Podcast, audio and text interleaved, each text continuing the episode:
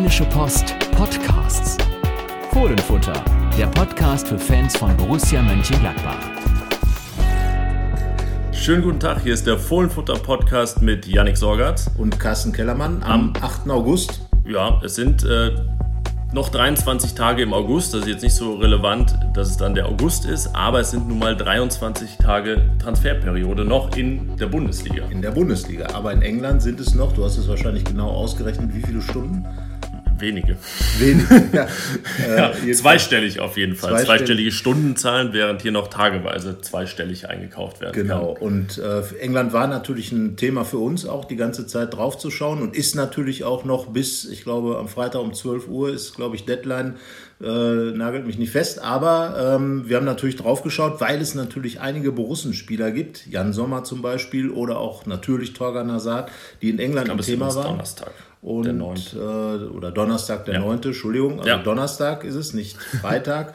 Aber äh, nichtsdestotrotz, Jan Sommer, Torgan Nazat war ein Thema, leicht auch Josip Drimic und äh, es hat ja auch schon den Patrick einen, Herrmann. Patrick Herrmann. Einige. Ist auch noch jemand, der äh, im Verdacht steht, möglicherweise zu gehen. Und äh, deswegen.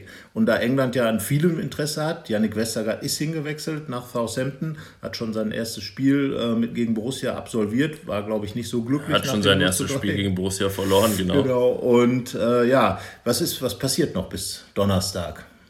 Bis Donnerstag. Wo jetzt weltweit oder bei Borussia? Bei Borussia. Bleiben wir mal im Ich sage, es passiert nichts. Das ist, glaube also ich, Also bis Donnerstag gehe ich jetzt schon mal fest davon aus, dass nichts passiert. Falls ihr dies am Freitag hört ja. und es anders gelaufen ist, Entschuldigung. Aber ich glaube, es ist jetzt auf jeden Fall die fundiertere These zu sagen, dass bis dahin nichts passiert. Du hast die Leute genannt, bei denen überhaupt, ja, es könnte ja theoretisch könnte ja bei allen was passieren, aber bei denen das überhaupt die Vermutung gab, dass noch was passieren könnte. Aber dann mag England ja zu sein. England ist ja aber auch nur einseitig zu. Zieht sich da, äh, also es darf keiner mehr nach England, aber es dürfen noch Leute aus England raus. Rein fußballerisch gesehen. Wollte ich gerade sagen, also alle England-Urlauber, es ist nicht ab Donnerstag keine Chance mehr auf die Insel zu fahren. Ja, das könnte natürlich interessant werden, denn äh, Engländer sind ja sehr bekannt dafür, englische Vereine, dass sie gut einkaufen. Also üppig einkaufen, gut, nicht immer. Ich habe da was über den FC Everton gelesen, was der an Kohle ausgegeben hat in den vergangenen drei Jahren, um dann Siebter und Achter zu werden und jetzt auch wieder jemand aus Watford für 25 Millionen, der fünf Tore und fünf Vorlagen hat und sich alle an den Kopf fassen und sich fragen, was die da eigentlich treiben. Also es wird üppig eingekauft, was ja aber heißt, dass man irgendwann dann auch mal wieder abgeben muss und das könnte ja Bundesligisten und alle Vereine außerhalb Englands in eine ganz gute Position bringen, die sich noch verstärken müssen, wenn auch in England Bedarf ist, noch jemand loszuwerden. So ist es. Und Borussia hat das ja auch in den vergangenen Jahren ausführlich genutzt, hat immer wieder Spieler aus England ausgeliehen. Torgan Hazard, der besagte, war ja zunächst auch ein Leihgeschäft. Ähm, und äh, naja, dann war es halt äh, Reese Oxford, der jetzt ja auch irgendwie leicht wieder mit Borussia in Verbindung gebracht worden ist. Natürlich Andreas Christensen, ähm, das war, glaube ich, so die Laie, die am außergewöhnlichsten war für Borussia. Torgan Hazard natürlich auch, der wurde dann aber gekauft. Und ähm, Max Eberl hat das ja ganz am Anfang äh, der Transferperiode auch mal bei uns im Interview gesagt, dass, äh, dass natürlich diese, diese England-Deadline auch äh, nochmal eine andere Situation äh, eben bringt für die anderen Clubs, weil dann möglicherweise sich der ganze Markt zwar nicht komplett zur Ruhe legt, aber beruhigt, äh, weil nicht mehr so Wahnsinnspreise auf dem Markt sind. Und ähm, naja, dann bedeutet das für mich allerdings, dass wahrscheinlich Spieler wie Jan Sommer und Torgan Azad, die ja nur unter verschärften, sprich also extrem hochpreisigen Bedingungen abgegeben werden sollten, eigentlich eher bleiben werden. Weil ich natürlich kann auch aus Italien und Spanien ein großes Angebot kommen, aber ich glaube am ehesten doch aus England, oder?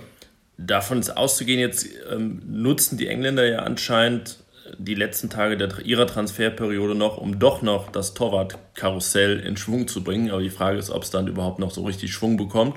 Also Thibaut Courtois geht wahrscheinlich noch vom FC Chelsea weg. Das heißt, äh, die brauchen auch einen Torwart und das sollten sie dann ja wirklich auch rechtzeitig erledigen. Der kommt aber aus Bilbao. So, jetzt das Ding für viel Geld, für ganz, ganz viel Geld, anscheinend für um die 70 Millionen Euro nur.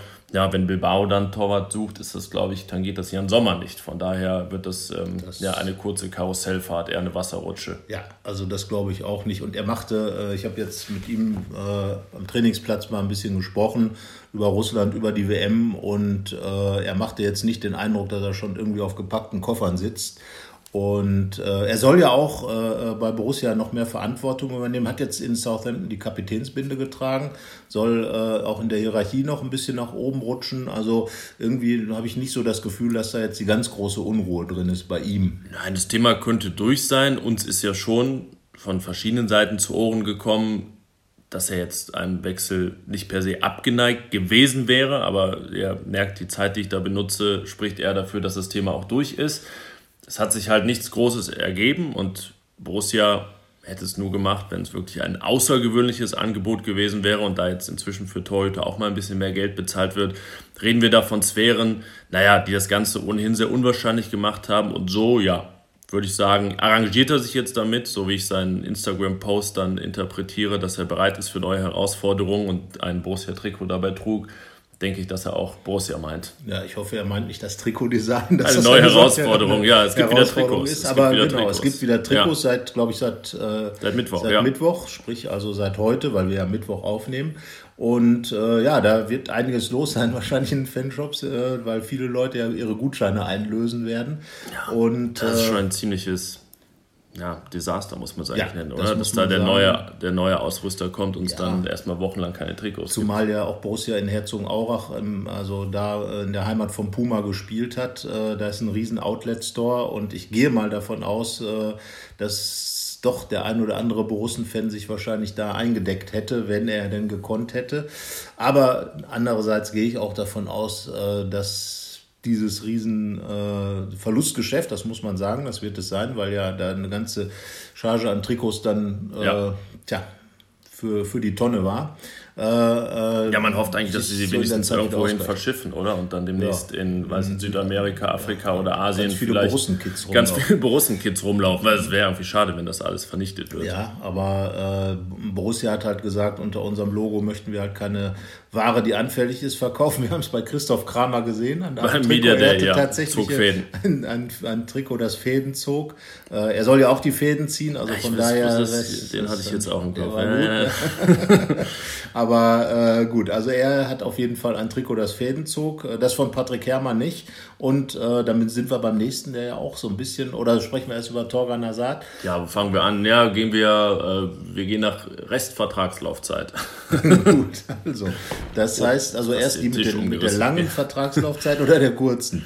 Der kurz, erst kurz. Gut, also sind wir bei Patrick Herrmann. Also äh, da finde ich, ähm, wir hatten ja schon da spekuliert, dass er möglicherweise auch entschwindet und äh, nach wie vor ist das auch ein Thema. Aber man muss jetzt mal sagen, also erstens hat Dieter Hecking das, was er bisher gesagt hat, nochmal relativiert, eindeutig, hat gesagt, es ging gar nicht darum, Patrick Herrmann äh, wegzuschicken und ihm zu sagen, dass er keine Chance mehr hat, sondern es ging eher darum, ihm zu sagen, unter welchen Umständen er keine Chance mehr hat und äh, unter welchen Umständen er aber auch in die Mannschaft reinkommen kann. Und ich glaube, die Umstände, die es aktuell gibt, sind für Patrick Herrmann dann wiederum ein Argument, doch möglicherweise bei Borussia zu verlängern, weil er in diesem neuen System richtig gut spielt. Ja, das stimmt. Jetzt hat es Dieter Hacking sich einen Tick leicht gemacht, finde ich. Also ist jetzt auch schon wieder natürlich zehn Tage her, dass er das gesagt hat im Trainingslager. Aber ja, ich glaube, wir haben das letzte Woche noch auseinandergedröselt, das Zitat, um das es da ging, was ja. die Perspektive angeht und die Schlüsse, die Patrick Herrmann ziehen soll. Also das ja, vielleicht war es nicht so eine krasse Ansage, wie man es auch interpretieren konnte, aber es natürlich die Richtung war schon klar. Aber sie hat eben diese Hintertür offen gelassen, durch die er jetzt wieder reinschlüpfen könnte. Das ist ja nicht ausgeschlossen. Also er ist jetzt wirklich, das, das stimmt wirklich, ausgemustert ist er definitiv Nein. nicht und das war er auch nicht. Und das übrigens auch nicht Josip Drimic. Auch nicht Josip Drimic, von dem bis jetzt aber nichts zu sehen war, weil er noch nicht gespielt hat. Aber Patrick Herrmann ist tatsächlich äh, auch, Stand jetzt, Stand jetzt. Torschützenkönig der Vorbereitung ja. mit Fabian Johnson zusammen mit je drei Toren. Und ja, hat also was gezeigt. Und du hast es gesagt, in diesem System scheint er zu funktionieren, beziehungsweise ähm, auf gewisse Weise funktionierte, nämlich dann, wenn es wirklich immer radikal vertikal geht. Genau. Das wissen wir, das ist der Patrick Herrmann Fußball. Ja. Abschlussstark war er in den Szenen auch. Gut, hätte sogar noch einen machen können genau. in äh, Southampton. Aber das ist das Spiel, das ihm liegt und es gibt ja sicherlich Umstände ähm, und Gegner, in denen das, äh, bei denen das dann auch gefragt sein könnte. Sicherlich nicht als Stammspieler, aber ausgeschlossen ist es nicht. Gut, der Auswechsel- und Einwechselkönig ist er ja sowieso. Also ich ja. glaube sowieso, wenn man Offensivspieler ist und das in der Konstellation, die äh, bei Clubs wie Borussia herrscht, äh, wäre man ja sowieso, glaube ich, etwas realitätsfremd, wenn man sagen würde, ich will 34 Spiele machen. Das heißt also, äh, und das wird auch Patrick Herrmann wissen, dass er nicht der Spieler ist, der 34 Spiele macht. Das wird auch Fabian Johnson wissen, das werden auch andere vorne wissen. Aber ähm, er will halt eine ordentliche Zahl an Spielen haben und er will eine Rolle spielen. Und so wie er jetzt spielt, da hat Dieter Hecking ganz klar gesagt, den Patrick Herrmann oder Max Eberl hat es noch klarer gesagt, den Patrick Herrmann kann man eigentlich nicht abgeben weil ähm, er, äh, du hast diese Tore angesprochen, sind ja wirklich so ein paar, paar Sekundentore sozusagen, beide sehr ähnlich ja. in äh, Bochum bei dem Turnier gegen Betis, äh, ein 14 Sekunden Angriff äh, von hinten raus, Strobel, Balleroberung und 14 Sekunden später vorne Hermann macht das Tor, in Southampton war es ähnlich, zehn Sekunden nur gedauert. Und äh, das ist ja das Spiel, was Dieter Hecking nach vorne haben will. Und diese Vertikalität war ja das, was auch Patrick Herrmann vorher schon immer gut reingebracht hat, wenn er es geschafft hat, vom Flügel ein bisschen aufs Tor zuzukommen und dann eben sozusagen äh, so ein bisschen aus der Halbposition aufs Tor zuzulaufen. Das sind seine Bälle immer gewesen und die hat er jetzt auch wieder vollstreckt. Ich muss ja immer an sein, an sein Solo gegen Dortmund damals denken, ja. als er dann am Ende gar nicht das Tor macht, sondern noch abspielt. Aber ja. dieser Sprint geradeaus, ja, das ist auf jeden Fall sein Spiel. Sein Spiel ist definitiv nicht das Klein-Klein auf hm. engem Raum. Das natürlich, ja, also wenn ich jetzt Borussias Gegner wäre, würde ich Borussia schon öfter mal da reinzwingen weil diese Vorbereitung schon andeutet, was man eben nicht machen sollte. Einfach ne, sich locken lassen und dann ja, geht es überfallartig in die andere Richtung, weil ja, das hat ziemlich gut geklappt und es hat in den vergangenen Jahren auch schon geklappt, aber die Gegner haben sich eben auch darauf eingestellt und sich dann gerne mal hinten reingestellt. Borussia ist ja seit Jahren eine der äh, eigentlich immer fünf Mannschaften mit dem meisten Ballbesitz und da kam Patrick Herrmann eben nicht so zurecht. Weil es eben nicht sein Spiel ist, aber durch dieses neue System, wie gesagt, die, diese äh, Konstellation im Mittelfeld, zwei Achter, soll einfach mehr Balleroberung haben und Patrick Herrmann dann als mehr oder weniger klassischer Rechtsaußen kommt dann, wie gesagt, dann eben äh, von, von schräg aufs Tor zu und, und in der Situation ist er dann ganz einfach auch ein Abschlussspieler, wenn er den Abschluss so nimmt. Und ich glaube, dass dieses Gespräch mit Dieter Hecking auch dazu geführt hat, dass er vielleicht mal so grundsätzlich ein bisschen nachgedacht hat. Ähm, ich glaube, dass generell Dieter Hecking dem einen oder anderen so ordentliche mhm. Ansage gemacht hat. Er hat ja im Trainingslager davon gesprochen, dass diese Selbstgefälligkeit, die man besonders in Hamburg gesehen hat, also nicht mehr erlaubt ist bei Borussia, sowieso natürlich nicht hilfreich ist. Und äh, dass vielleicht ein Patrick Herrmann so ein bisschen so aus dieser Wohlfühlzone, ich bin jetzt zehn Jahre da und ich bin bin halt schwer verletzt gewesen und kann deswegen und will deswegen, also dass er jetzt wirklich ihm ganz klar gesagt hat, pass mal auf, der Patrick Herrmann soll so und so sein und dann wird er auch bei Borussia Mönchengladbach eine Zukunft haben. Der Patrick Herrmann, der in den letzten anderthalb Jahren da war oder im letzten Saison speziell, wird es nicht. So.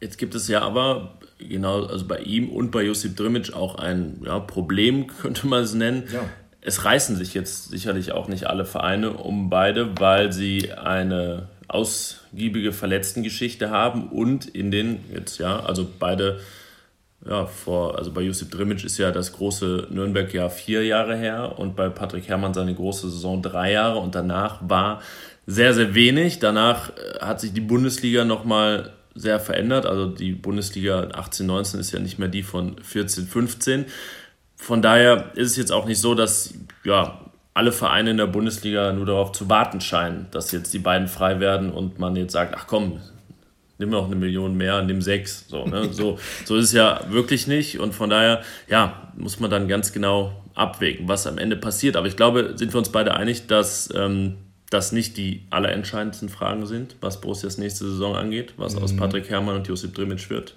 Wahrscheinlich nicht. Aber, wir sind uns nicht einig. Äh, doch, wir sind uns weitgehend einig, wobei ich sage, ähm, dass möglicherweise, weil ähm, die Vorbereitung hat ja auch gezeigt, dass die Hoffnung, möglichst unverletzt zu bleiben, schon ein bisschen trügt. Es sind jetzt schon wieder sieben Spieler ja. verletzt. Nicht so extrem mit extremen Verletzungen wie, wie Mhm. vor Und nicht Jahr. alle neu. Und äh, nicht alle neu, aber äh, es zeigt sich doch, wie schnell dann auch plötzlich irgendwie die, äh, sag ich mal, der Kader doch wieder ein bisschen reduziert wird. Und ähm, da ist eben die Frage, ob man vielleicht sogar bei dem einen oder anderen Abgeben noch wartet, auch als Spieler, Ja. wie sich so die, die Saison entwickelt. Und der Fußball ist ja nun mal ein sehr wandelhaftes Wesen. Da kann also das, was heute Stand ist, kann morgen jetzt sein.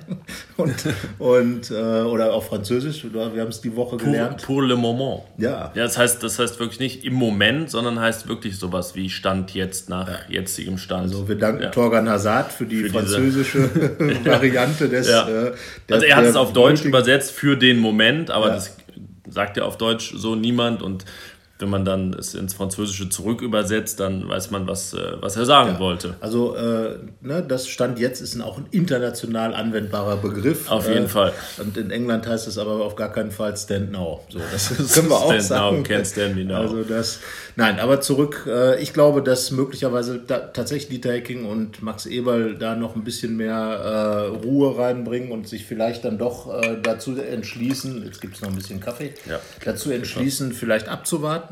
Auch weil einfach die Angebote nicht da sind, weil sie wollen ja auch schon ein bisschen Kohle haben für Drimmitsch und Hermann äh, und dass deswegen möglicherweise gar nicht mehr so viel passiert auf dem Transfermarkt äh, bis zum 31. August. Es sei denn, ja, der Verteidiger wird noch gefunden. Auch das wird ein schweres Unterfangen. Und vielleicht noch, bevor wir dann dazu übergehen, ein Wort zu Patrick Herrmann und auch Josip Brimic. Es ist natürlich schon die Gefahr, da gebe ich dir recht, dass beide so in so ein so Nico Schulze werden.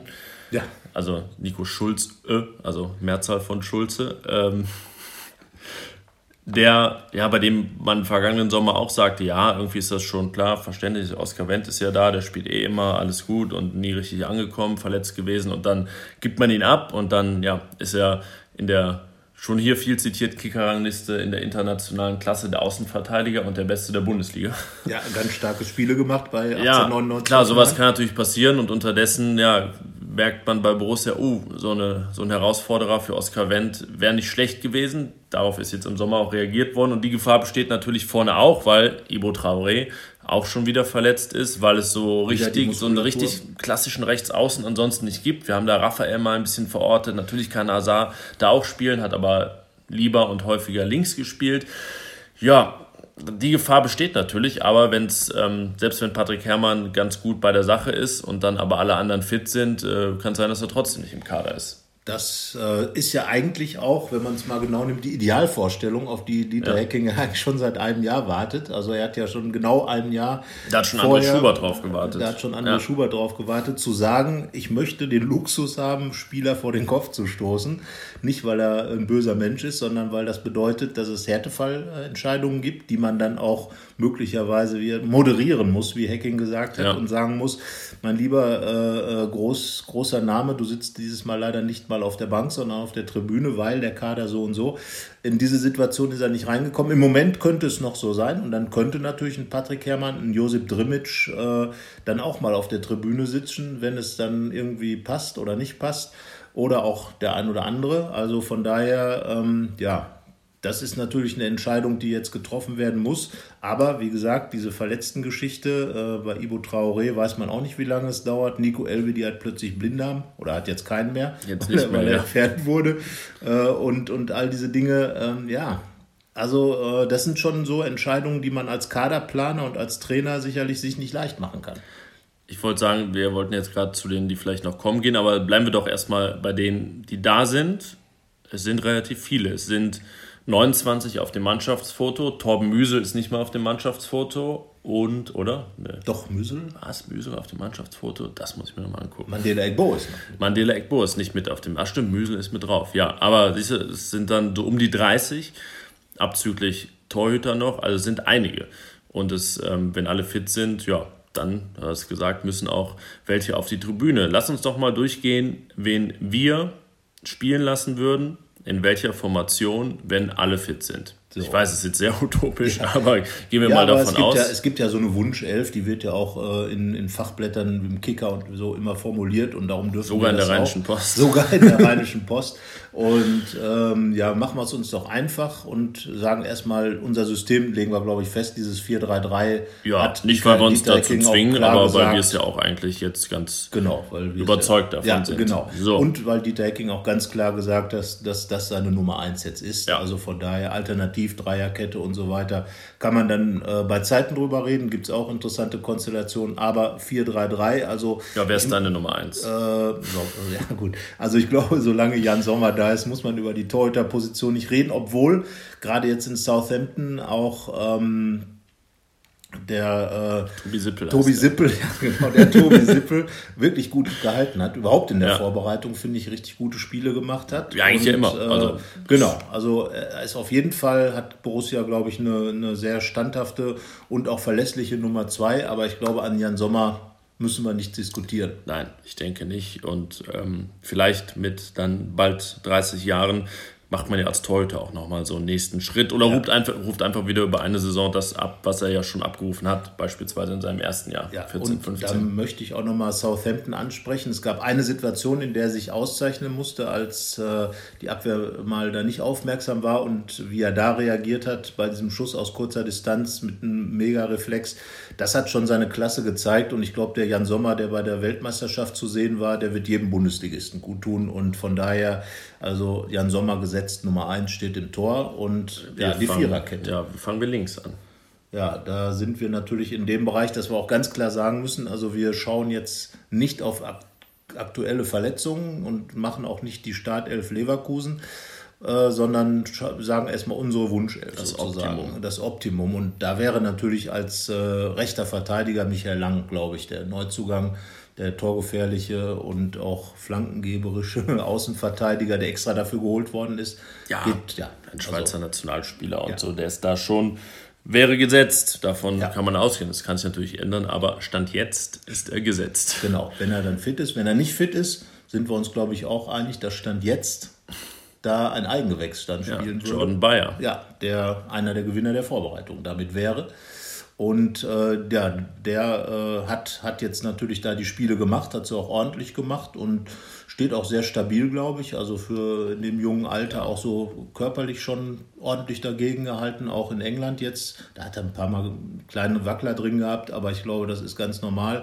Müsste man sich auch keine akuten Sorgen, glaube ich, machen. Nein. Äh, über das ist eher eine interessante Chance, das genau. haben wir auch schon mal so. eruiert. So, dann sein, sein, sein Nebenmann ist dann, denke ich, das ist auch eine einfache Sache, Matthias Ginter, ja. der Unverletzbare ja, der Unverletzbare hat auch bei der WM, war bei der WM, hat dort nicht gespielt, aber dort ist, keine ich, Minute auf der kein, Bank verpasst. Genau, er hat also Sondern er hat jede genutzt, jede Stammplatz, genutzt. so ja. wie bei Borussia. Ja. Hat auch nichts verpasst bei Borussia und äh, er ist ja mit der klaren Ansage zurückgekommen. Einer, einmal, dass es zwar ein paar Anfragen gab, aber er eigentlich nie wirklich darüber nachgedacht hat, zu, sich zu verändern, weil er ja auch wirklich in Gladbach diesen Schritt gemacht hat, absoluter Stammspieler zu sein und jetzt will er noch mehr Führungsspieler ja, und nach einem Jahr ist ja wirklich auch keiner der, der teuer Verpflichteten gegangen. Und der hat ja, also jetzt auch nicht so, dass er Borussia in die Champions League geführt hat nicht letztes Jahr, sondern er hat auch noch was einzulösen, würde ich sagen. Es ist ja nicht immer nur einseitig, das Richtig. Ganze.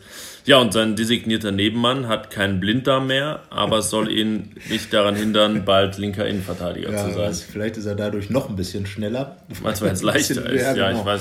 Das, also das ist ja der Grund, warum ganz klar auch gesagt wurde, selbst wenn Yannick Westergaard geblieben wäre, wäre Nico Elvedi auch in die Innenverteidigung reingerutscht aus Geschwindigkeitsgründen. Er hat das schon drei, vier Mal gespielt in der vergangenen Saison, außerhalb der Dreierkette, also auch in der Viererkette Innenverteidiger gespielt. Wir haben ja gesagt, gute Entscheidung, gute Lösung. Ja, es, sie konnte sich leider jetzt noch nicht beweisen. Das ist natürlich 37 Minuten. Mit so das Banko der Vorbereitung, weil wir merken ja, offensiv läuft alles gut zusammen, aber defensiv läuft es jetzt auch nicht schlecht, aber es kann halt noch nicht so zusammenwachsen, wie es dann im besten Fall auch in der gesamten Saison stehen soll in der Abwehr. Deswegen, ja, das ist ein bisschen ein Fragezeichen noch. Man kann es jetzt nicht abschließend bewerten, aber erstmal auf dem Papier können Nico Elvedi und Matthias Ginter eine sehr gute Innenverteidigung werden. Wir ja. werden es dann sehen. Wir werden es sehen. Wir haben jetzt erstmal gesehen, dass Toni Janschke und Tobias Strobel die Backups sind. Wenn, genau, da müssen wir gleich jetzt nochmal, wenn wir über möglichen Zugang noch reden, drauf kommen, weil da werden die beiden ja auch ins Spiel kommen. Ja, und ja, Oskar Wendt hast du eben schon angesprochen. Ja, der ewige ist Schwede. Er ist tatsächlich der ewige Schwede, weil ja. Andreas Paulsen. In sein achtes Jahr. In sein achtes Jahr bei Borussia ist dann sozusagen der nach Patrick Herrmann. Immer einstellig. Und, ja, es, äh, ja, er steht für die Einstelligkeit. Das werden wir mal nachgucken, oder? Das werde ich mir mal gönnen, nachzugucken, ob er, also wer Rekord einstelliger ist bei Borussia. Sicherlich in den 70ern also, irgendwer, Berti Vogts beispielsweise, ja, aber in Folge ist ja auch interessant. Ja, genau. Und, und Oskar Wendt wird auch glaube ich, zunächst einmal seinen Stammplatz behalten. Genau, er wird zweistellige Einsatzzahlen haben. Das, davon gehen wir aus. Wobei äh, Andreas Paulsen sich auf jeden Fall positioniert hat als Herausforderer. Der ist noch ganz jung, der hat noch Zeit. Aber äh, Oskar Wendt sollte sich nicht die großen Schwächephasen erlauben. Da sind wir uns, glaube ich, einig. Nein, weil Andreas Paulsen trotz seiner 18 Jahre gezeigt hat, dass er jetzt kein Cuisance ist wie in seiner eigentlich ersten Woche, als er kam, weil in der zweiten war er schon gefühlt etabliert. Aber keiner, bei dem man sagt, ja, wir führen ihn mal langsam heran und erstmal U23 und so. Also ist einer, der auch auf einen Kaderplatz ähm, hoffen darf, weil er halt auch Linksfuß ist, weil er auch ähm, ja, ein bisschen offensiver spielen könnte, auch für eine Systemumstellung dann auf 3-4-3 zu haben ist. Also er hat sich gut verkauft und ja, also ich, das ist einer, wo man sagt, lass den mal 19 werden und dann genau und, und 20 und ja. 21, glaube ich, dann kann man sich, kann man sich ja, freuen auf jeden Fall. Das glaube ich auch. Und äh, wie gesagt, Oskar Wendt ist ja auch schon ein 30er, ein ordentlicher 30er und ähm, wir warten Unordentliche 30er, ja, sicherlich. Ja, wahrscheinlich gibt es auch die. Und ja, damit wären wir, die Viererkette wäre dann da. Wir nennen sie nochmal einmal durch. Also Lang, Ginter, Elvedi, Wendt. Mit Sehr, dem, mit nicht dem, viele Buchstaben eigentlich. Nicht viele ne? Buchstaben, aber mit, vor allem mal Westergaard. Westergaard musste weg, weg, ja. War zu lang in allen Beziehungen. Aber äh, es fällt natürlich auf, dass 50 Prozent dieser Viererkette nicht eingespielt ist. Das ist, wie du schon zu Recht angemerkt hast, das Manko. Das wird sich zeigen, inwieweit Bayer Leverkusen am ersten Spieltag dann direkt auch eine ganz harte Nagelprobe kommt für die dann, wie auch immer, formierte Viererkette, weil für LWD und Lang wird es da auf gar keinen Fall reichen. Nein, perspektivisch können wir auch schon sagen, es gab letzte Saison ja nie weniger als fünf Ausfälle und das wird schon wahrscheinlich nicht hinhauen. Ja. Es werden, sechs werden es bestimmt werden, vielleicht Lazzi Benisch bis dahin sogar einsatzbereit, aber sechs werden es wohl werden, also kein Negativ also ein Positivrekord ja. eigentlich so. Minusrekord, ein, ein positiver Minusrekord. Ja, immerhin. Womit du auch sehr geschickt übergeleitet hast ins defensive Mittelfeld mit Lazzi Benesch. Ach so, der äh, ja zu den Spielern zählt, die Dieter Hecking für diese es gibt jetzt ja keine Doppel-6 mehr bei Borussia, sondern eine Solo- oder Single-6. Ja, du sagst ähm, immer Single, ich sage Solo. Ja, ne? aber ja. beides passt ja ganz gut. Als ne? alter also. Ähm, ja, wie, wie machen wir es? Aber so oder so ist es nur noch einer da ja. von zweien und äh, wir gehen davon aus, dass dieser eine erstmal ein Weltmeister von 2014 sein wird. Nicht Matthias Ginter, weil der spielt ja hinten, äh, sondern Christoph Kramer. Ja, an dem muss erstmal jemand vorbei. Ja, er ist natürlich auch wegen seiner Erfahrung inzwischen etwas gesetzter als andere. Das muss man schon bedenken. Er hat nicht alles immer eingelöst von dem, was er auch kann und was er schon gezeigt hat letzte Saison. Ähm, ja, da kamen auch immer wieder ein paar Verletzungen dazwischen, aber er kann schon ein sehr großer Stabilisator sein und wir haben ja gesagt, na, letzte Saison hat er seine besten Szenen immer, wenn er sich auch mal was nach vorne getraut hat. Das ist gar nicht mehr so das Muss jetzt. Also, wenn er ein sehr, sehr guter Staubsauger ist und da die Räume zuläuft und das ja. Aufbauspiel ankurbelt, dann hat er schon eigentlich die meisten seiner Aufgaben erfüllt. Der Rest der kommt dann den Leuten zu, über die wir gleich reden. Also ist er, würde ich sagen, erstmal gesetzt, auch in meiner optimalen Elf. Ja. Bei dir wahrscheinlich auch. auch. Ja, wir haben uns ja da festgelegt. Ja. Und äh, was er natürlich mitbringt, wie du schon gesagt hast, diese Stabilität. Äh, er muss meines Erachtens nach ein bisschen mehr vertikal denken. Mhm. Du hast ja gesagt, dieses Spiel, was Borussia jetzt haben will, ähm, nach vorne haben will, muss vertikaler werden und soll auch vertikaler werden. Das heißt also mehr steil als quer. Und da hat Kramer in der vergangenen Saison doch sehr oft auch mal wieder den, den seitlichen Pass gesucht, den Querpass gesucht. Aber, und damit sind wir dann im Prinzip schon eine Position weiter, das liegt daran, äh, das hat auch Matthias Ginter mal gesagt, als er erklärt hat, welche Vorteile das 4-3-3 hat, dass es jetzt mehr Anspielstationen weiter ja. vorne gibt mit der Doppel-8. Also die Doppel-6 ist Geschichte, die Doppel-8 ist jetzt wieder ein Thema. Und äh, das bedeutet, dass dann ja auch mehr zentriert die Spieler sind und mehr Anspielstationen vorne sind. Wir haben das ja Sechser. bei den Toren gesehen, die du schon ja. beschrieben hast. Da geht es in der Innenverteidigung los, dann geht es mit Sechser, Achter ja. in die Spitze. Aber durch die Mitte. Tor. Genau. Ja, und nicht über den Flügel, sondern wirklich zack durch die Mitte. Und äh, ja, die Doppel 6 ist von daher interessant, äh, Doppel 8 ist von daher interessant, weil es doch unheimlich viele Bewerber gibt und jede Konstellation ist echt spannend muss ja, man sagen. Also, ich, also ne? ich habe schon äh, meinen Favoriten, aber ähm, muss dann auch mal gut drüber nachdenken. Ja. Also ich fange mal an. Am spannendsten, natürlich immer vorausgesetzt, beide sind topfit, finde ich Cuisance links, halb links und Stindel halb rechts. Einmal, weil der Altersunterschied ganz spannend ist. Ich glaube, die, diese Konstellation, die haben wir schon vor ein paar Wochen mal wirklich besprochen, als wir äh, auch über einen möglichen Systemwechsel geredet haben, der jetzt dann auch in die Richtung ging. Also angefangen bei Lars Stindl, dass der etwas entlastet wird, dass der eine klare Rollenzuteilung hat, dass er nicht mehr sowohl im Aufbau, also einer der ersten ist und sich fast zwischen die Innenverteidiger fallen lässt und dann vorne am besten noch vollstrecken soll. Das war auch kilometermäßig manchmal etwas zu viel. Ja. Letztes Jahr, klar, es ist ehrenwert, dass er da auch alles probiert hat, aber hat sich auch manchmal da aufgerieben. Das könnte wirklich eine Position sein, wo ich sage, ja, so auch dann mit so Abschlüssen von der Strafraumgrenze, mit ne, Bällen, die dann zurückgelegt werden von den Außenstürmern. Könnte interessant werden und er ist natürlich der Kapitän. Und es ist, ja, es ist schon nicht so schlecht, eine Mannschaft zu haben, in der Lars Stindl dann auch, Kapitän. in der dann auch Stabsspieler ist. Also ist, er ist für mich vorne, wir reden ja immer, wenn wir gleich ja. über Raphael reden, ne, wie man die beiden unterbringt. Da ist für mich jetzt ähm, aufgrund seiner ja eigentlich sonstig, ansonsten guten Gesundheit äh, Stindl auf jeden Fall gesetzter und weil er eben Kapitän ist. So, und dann geht es darum, ja, wer spielt neben dem? Dass Cuisance einmal ein äh, super Youngster, einer, der wirklich frech ist, einer, der Ideen hat, einer, der Linksfuß ist, was ich oft in der Konstellation auch wichtig fände, dass da eigentlich ein Linksfuß vertreten wäre, weil das immer noch mal ja. so andere gute Passmöglichkeiten in beide Richtungen. Wie jetzt in Southampton zum Beispiel eröffnet, den Pass genau, auf Hermann? Ja, den hätte den Rechtsfuß jetzt in der nahtlosen Bewegung nicht, nicht spielen können.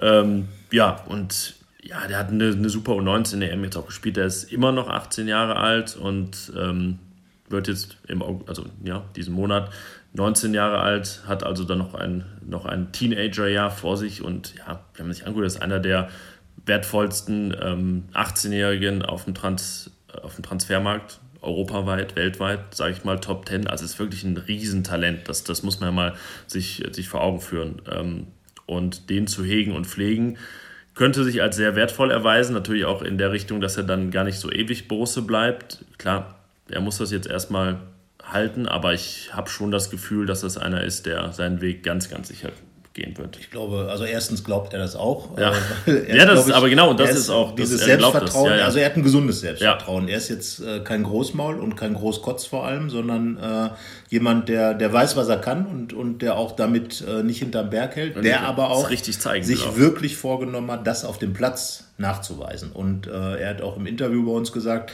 es geht mir darum, er will seine Tore mal machen. Er hat noch kein Tor geschossen. Äh, was ich gut finde, er ist jemand, der auch mal aus der zweiten Reihe versucht, zu, erfolgreich zu sein. Hat ein paar richtig gute Schüsse schon gezeigt in der vergangenen Saison. Und das wäre so ein Element, was er auf jeden Fall auch noch mit reinbringt dass, dass eben aus der Distanz mal was versucht wird. Das ist zu kurz gekommen. Standards kann er natürlich Standards kann er gut und hatte auch da Pech das ein oder andere Mal. Also ich glaube, die Konstellation wäre auf jeden Fall eine, die unheimlich viel spielerisches Niveau reinbringt, die unheimlich viel Passmöglichkeiten auch mit reinbringt für die vorderen drei. Und äh, andererseits muss man sagen, wenn man jetzt überlegt, wer dann draußen sitzt. Ja, erstmal genau die Frage an dich. Wäre das jetzt deine, ja, also, wären die beiden bei dir auch vorne oder würdest du, wenn du jetzt Hacking wärst und alle Möglichkeiten hast, was anderes machen? Äh, ich glaube, dass das auf jeden Fall somit die erste Konstellation wäre. Ähm, und äh, weil eben, genau, also Lars Stindl als Kapitän und im Vollbesitz seiner Kräfte, das ja. ist auf jeden Fall die Voraussetzung. Äh, so wie er in der vergangenen Saison äh, ein paar Wochen lang drauf war, wäre es schwierig für ihn, glaube ich, im Moment aufgrund auch der mhm. ganzen Personallage sogar reinzukommen, wenn er dann wieder zurückkehrt. Aber ich glaube, wenn Stindl und Cuisance mit der Schaffenskraft äh, zusammenspielen, das wäre, glaube ich, ein positiv Kraftwerk. dreht wird, Lars Stindl natürlich auch einfach Zeit haben reinzukommen. Ne? Genau. Das Nicht den Druck haben, oh, Lars Stindl so. muss jetzt, muss jetzt, muss jetzt. Ja, weil äh, da muss man jetzt mal einen erwähnen, äh, der in der letzten Saison immer doch viele Rüffel bekommen hat, auch zu Recht, weil er einfach ein bisschen so, so eine gewisse Flapsigkeit immer in seinem Spiel drin hat, also sehr, sehr veranlagt ist. Das ist Jonas Hofmann, der jetzt also in der Vorbereitung wirklich richtig gut gespielt hat auf dieser Position, der jemand ist, der offenbar da richtig aufblüht, ist vom Flügel reingerückt und äh, ja, ist also wirklich ein sehr, sehr guter Passspieler, ähm, hat immer wieder Akzente gesetzt, treibt die Bälle nach vorne, hat auch ein Tor geschossen gegen Augsburg, hat auch aus einer Halbposition heraus im Strafraum. Und äh, da war dann diese Konstellation Hofmann-Neuhaus. Die ist natürlich auch spannend. Das ist die der Vorbereitung bisher. So, ne? Und da muss man sagen, dass beide auch äh, Florian Neuhaus, der von Fortuna Düsseldorf kommt, äh, beziehungsweise ausgeliehen war in Düsseldorf und jetzt eben zu Borussia gekommen ist, ähm, sich da auch schon richtig gut präsentiert hat. Also auch die Mit 21 Jahren und ohne ein Bundesligaspiel bisher. Genau, also er hat genauso viele Bundesligaspiele wie Jonas Hofmann Bundesliga-Tore für Borussia.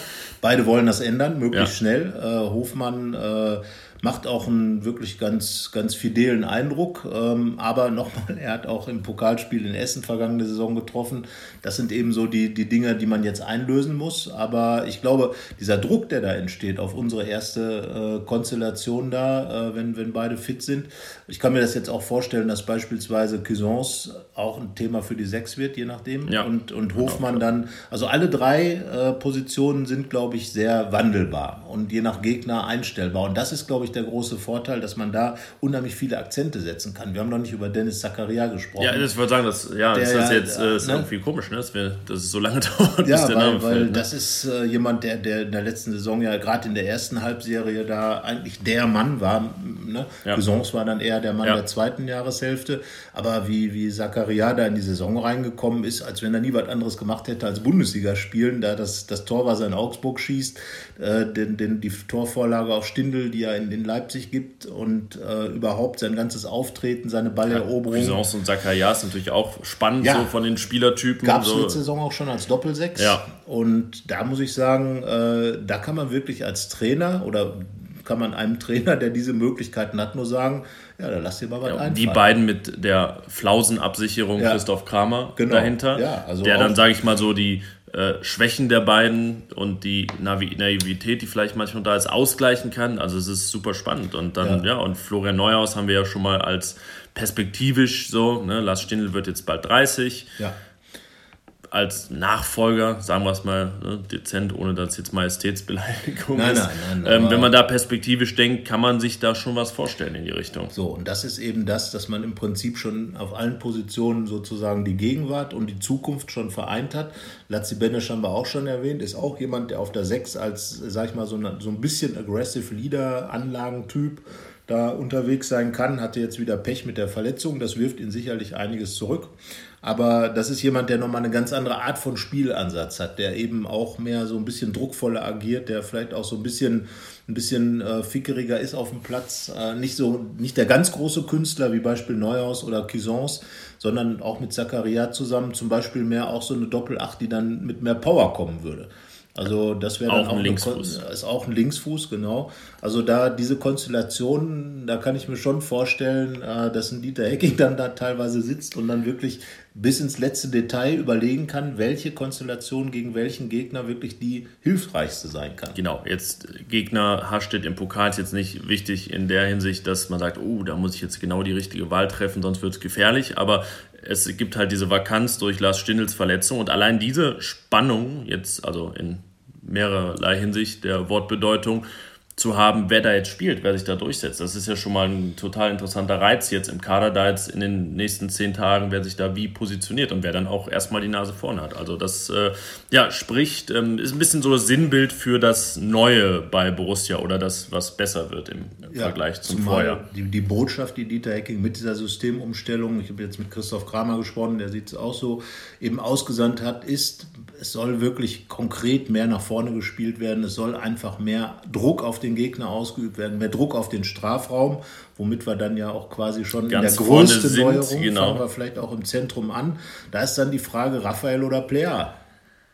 Ja, Tja. jetzt im also da, weiß ich, da weiß ich ehrlich gesagt noch nicht, wer die beste Lösung sein wird. Natürlich jetzt, ähm, klar, wenn Player voll einschlägt, dann ist es Player, aber noch, ähm, ja, konnte man, kann man es auch nicht beurteilen. Ist jetzt nicht, also ich will nicht sagen, dass man Zweifel haben muss, ähm, aber es ist sehr schwer zu beurteilen, weil er noch nicht richtig ja. ankommen konnte auch. Das ist auch legitim in vielerlei Hinsicht. Er war auch mal so ein bisschen sein Ankommen-Moment jetzt auch noch, würde ich sagen. Da war jetzt in. Die ihn gleich im ersten Spiel haben können. Ja, klar, das ist immer so Sachen. Ja, wenn er da das äh, ähm, gegen, gegen Bochum. Wenn, äh, genau, gegen genau Bochum. wenn er da das Tor macht, 1-0, zack, äh, zum Turniersieg geschossen, dann ähm, ist er sofort da. Wir wissen ja, ja wie es ist. Es sind ja diese Kleinigkeiten. Also er braucht auf jeden Fall noch Zeit, aber ich würde sagen, eine Mannschaft, die äh, ja, sich entscheiden muss, ob sie Raphael, ihren besten Torschützen des Jahrtausends, Jahrtausends, ne? Ja. ja. Spielen lässt oder ihren Rekordeinkauf für 25 Millionen Euro, da geht es nicht so schlecht, würde ich sagen. Nein, also das ist wirklich ein absolutes Luxusproblem, weil auch da, glaube ich, wirklich diese Sachen vom Gegner abhängen, weil Raphael ja. natürlich ein ganz anderer Typ ist als Player. Player ist mehr so der bullige Typ, der auch mehr dann wirklich im Strafraum richtig äh, dahin geht, wo es weh tut. Und äh, ich habe jetzt mal mit Herbert Lauben gesprochen, der wird 75 am Sonntag, ja, war ja auch. Er wird nicht ja, anfangen gegen Haschmidt. Er wird definitiv nicht anfangen, also er steht auch nicht mehr zur Verfügung, hat er gesagt, weil er an seinem Geburtstag halt dann auch wegfährt. Aber ähm, das Interessante daran ist, äh, dass er äh, eben auch gesagt hat, als Stürmer musst du halt wirklich im Strafraum gucken, dass du da hingehst, wo es richtig weh tut, äh, auch manchmal. Einfach in, in, in, in den Pulk auch mal reingehen, die Bälle dann möglichst schnell auch abschließen und äh, das sind so Sachen, die man äh, im Training bei Player beobachten kann. Ich wollte gerade sagen, die Qualität ist, hat er schon angedeutet. Er ist ja. jemand, er sieht das Tor und äh, fackelt dann auch nicht lange, wie man so schön sagt. Es gibt ja die alte und die neue Fußballersprache, mhm. das fackelt nicht lange ist äh, aus der Zeit, dass er bricht in der Mitte durch, was ja. A sehr schmerzhaft sein kann und B äh, nicht mehr stattfindet. Ja, das Aber ist so Worte halt wie vertikal so, auf jeden genau, Fall nicht also, gab. Genau, also er ist auf jeden Fall, denke ich, jemand, der äh, diese Mittelstürmerposition ganz anders interpretiert als Raphael. Raphael ist ja so die klassische hängende Spitze, Mittelstürmer beweglich und so weiter. Sag mal, Player ist der, der dahin gehen soll, wo es weh tut. Raphael ist der, der eher weh tut. Genau, der wehtun soll. Man kann sich ja beide auch zusammen vorstellen, beispielsweise in einem 3-5-2-System. Aber wir reden jetzt erstmal darüber, äh, sich zu entscheiden. Und dann hat es natürlich auch einen gewissen politischen Touch zu sagen, ein 23 Millionen Mann auf der Bank führt natürlich auch schnell zu Diskussionen. Ein Raphael führt auch zu Diskussionen, aber Luxusproblem, äh, sagen wir mal, erste Startelf, ähm, ja, gegen Leverkusen. Ich würde auch Raphael, wenn dann Player im Pokal beginnen sollte, auch nicht für die 8 abschreiben. Das haben wir auch mal gesagt, dass es diese Option noch gibt, gerade ja. gegen dann Gegner, die tief stehen werden und die auch auf dem Papier erstmal äh, unterlegen sind. Spiele, in denen Borussia der klare Favorit, ich denke da immer so an Heimspiele gegen Freiburg, Augsburg und so weiter, ja. wo man sagt, jetzt muss es knallen. Da genau. ist sicherlich auch Raphael für die 8 mit Cuisance. Ich meine, das ist ja dann auch von der genau. Kreativität her eine spannende Lösung. Zumal dann ja auch dazu kommt, dass das natürlich auch Botschaften sind, die an den Gegner ausgesandt werden. Also wenn Raphael, ja. Plea äh, äh, von mir aus auf dem Platz stehen, das ist natürlich dann schon... Äh, Mehr Kümmerpotenzial für genau, den Gegner. Genau, da, da kriegt man dann schon mal kalte Füße, weil man merkt das auch, wenn Raphael da im Strafraum auftaucht, da fließt schon der ein oder andere Schweißtropfen mehr, nicht nur wegen der 30 Grad draußen, sondern weil eben Raphael Raphael ist. Eben, genau. Und äh, ja, dann haben wir die ne weitere Neuerung, äh, eben die, ja, die beiden Außenstürmer die keine richtigen Außenstürmer sind, im Sinne von, die sind jetzt immer an der Grundlinie und Flanken, äh, aber dann wirklich so, ja, man kann ja, ja so Halbaußenstürmer. Ja, ja, genau, sie sind so Stürmer auf Außen. Genau. Also so, sind ja, halt also ne Nebenstürmer. Wäre es auch eine sagen. Option für Raphael. Es war jetzt in Southampton, ja. hat er das teilweise gespielt. Aber wer sich da richtig in den Vordergrund gespielt hat, neben äh, wie, wie auch Patrick Herrmann mit seinen Toren, Fabian Johnson. Fabian Johnson. Die beiden Rekordtorschützen der Vorbereitung, beide drei Treffer. Und Fabian Johnson ist, wir haben ja auch mit ihm gesprochen, richtig glücklich mit dieser Position. Also einerseits ist er glücklich, dass der Rück nicht mehr wehtut, andererseits, dass er da vorne spielen kann. Und wenn er so spielt wie jetzt, dann wird es aber ganz schwierig, ihn möglicherweise nicht in die, in die Startelf zu nehmen. Er ist einfach vom Gesamtpaket ein sehr guter Fußballer. Also ne, ist jetzt nicht so ein ähm, Nischenfußballer, der seine herausragende Stärke hat wie Traoré im Dribbling oder Hermann so im vertikalen Sprint nach vorne, sondern er ist einfach so ein ja, All Allrounder ja. in Sachen ein Qualitäts-Allrounder. Und das hat er auch gezeigt. Also jetzt in Southampton hat er ja das erste Tor vorgelegt für Patrick Herrmann. Er ist unheimlich schnell mit Ball. Das ist, glaube ich, ein ja. großes Plus, was er hat, dass er eben mit dem Ball sehr schnell ist und auch sehr schnell äh, die Situationen aufnehmen kann. Max Eberl hat ihn immer Strukturspieler genannt. Das ist ein sehr kompakter Begriff, sage ich ja. mal. Und, äh, auch das, er klingt zu bürokratisch genau, für den, vielleicht weil, zum, zum Typen äh, Fabian Johnson passt er, aber nicht zum Fußballer so richtig. Ja, ja, weil Fabian Johnson wirklich einer ist, der, äh, der ist ja auch unheimlich flexibel in, in, dem, in seinem Spiel. Also da ähm, gerade auf der Position kann er schon unheimlich viel bewirken, weil er eben auch diese, diese Läufe machen kann, über die, die es ja geht. Du hast schon gesagt, ne, diese Vertikalität, diese Tiefe, die dadurch erreicht werden kann.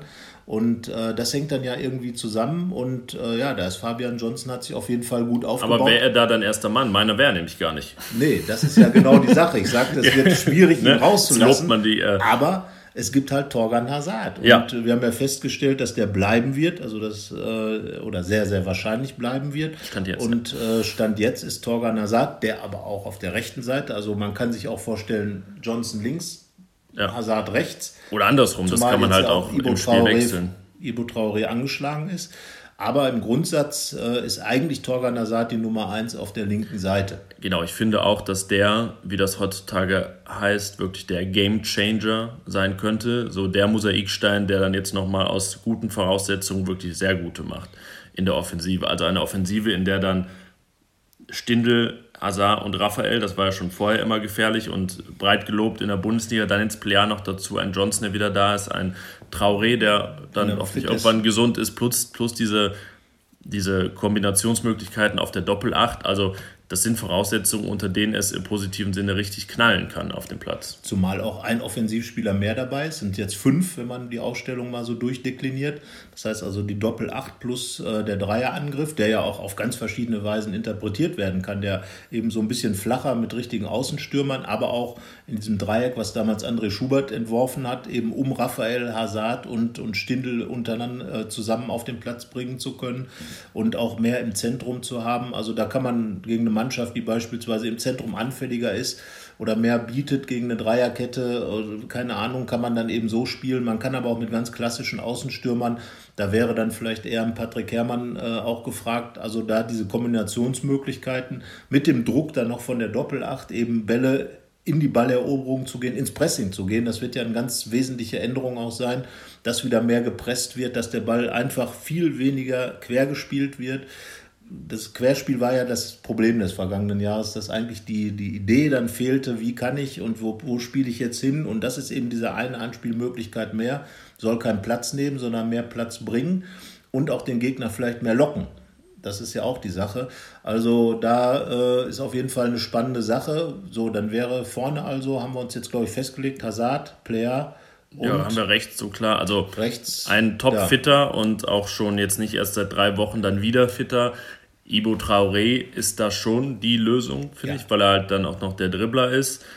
Ich finde, ja, dass, dass irgendwie Dieter Hacking sich auch Gedanken machen sollte, inwiefern Raphael da eine Option sein könnte, weil er natürlich ja. eines Mal das bei seinen Torvorbereitungen gegen Augsburg gesehen, als er dann auch da so über die Seite durchgebrochen ist und reingelegt hat zu Tobi Strobel. Also ja, ne, Raphael kann ja auch ein guter Vorbereiter sein. in den letzten Jahren hat er gar nicht mehr so viele Tore vorbereitet, aber die Phase gab es ja auch mal. Also vorne würde ich sagen, ist es jetzt ähm, ja, klar, welche Möglichkeiten es gibt, aber noch unklar, welche dann da wie oft auch angewandt wird, was natürlich auch immer von Verletzten oder Nicht-Verletzten so. abhängt. Aber es gibt sehr viele, aber meine jetzt auf dem Papier erstmal optimale Lösung wäre Hazard, Player und Traoré. Genau.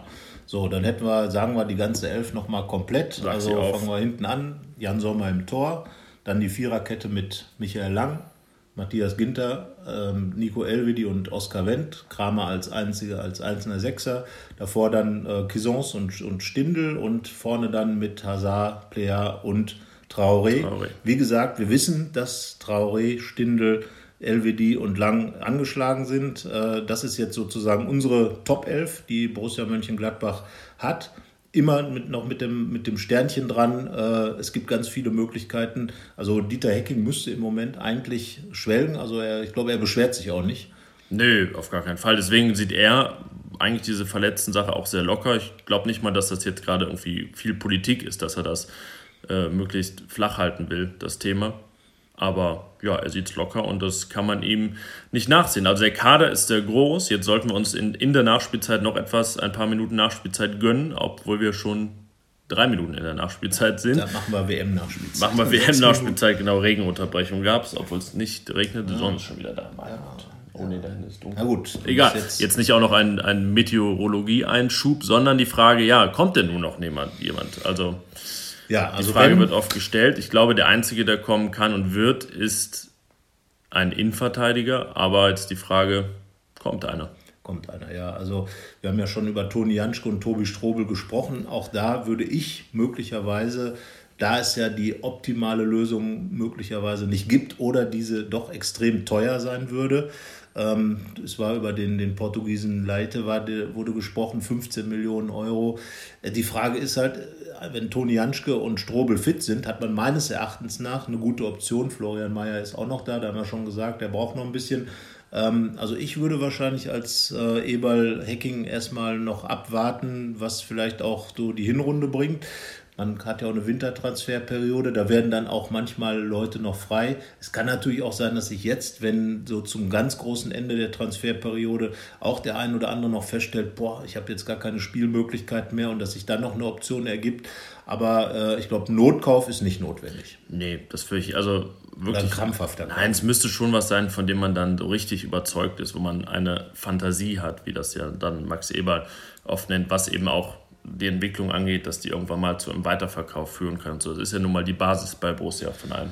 So, und da glaube ich auch, also wenn, dann wird es das sein, was wir auch vor einigen Wochen schon gesagt haben, es wird ein Perspektivspieler kommen und keiner aus der gestandenen Kategorie. Der hätte auch sehr viel Geld kosten können, wie Leite. Das, Ja, na das, klar, ne, das, klar. Weil er auch Linksfuß ist, aber jetzt einfach, ich sage jetzt mal, einen 25-jährigen Rechtsfuß ähm, für 10 Millionen Euro kaufen, nur damit er dann vielleicht so, so einen halben Schritt vor Tobi Strobel und Toni Janschke Ja. ist, das äh, kannst du Also dafür sein. sind beide, glaube ich, auch in, mit ihrer Routine und auch mit ihrem Standing in der Mannschaft zu wichtig, äh, als, als dass man da jetzt irgendwelche Experimente macht und möglicherweise auch die, die, die Teamstruktur, die ja durchaus auch bewusst aufgebaut wurde. Und da spielen Spieler wie Strobel und Janschke schon eine wichtige Rolle, weil eben Janschke als äh, ewiger Borusse sozusagen und äh, jemand, der auch flexibel einsetzbar ist, Strobel genauso. Also ich glaube, beide können im Prinzip defensiv quasi die ganze Ja. Abwehr bestücken.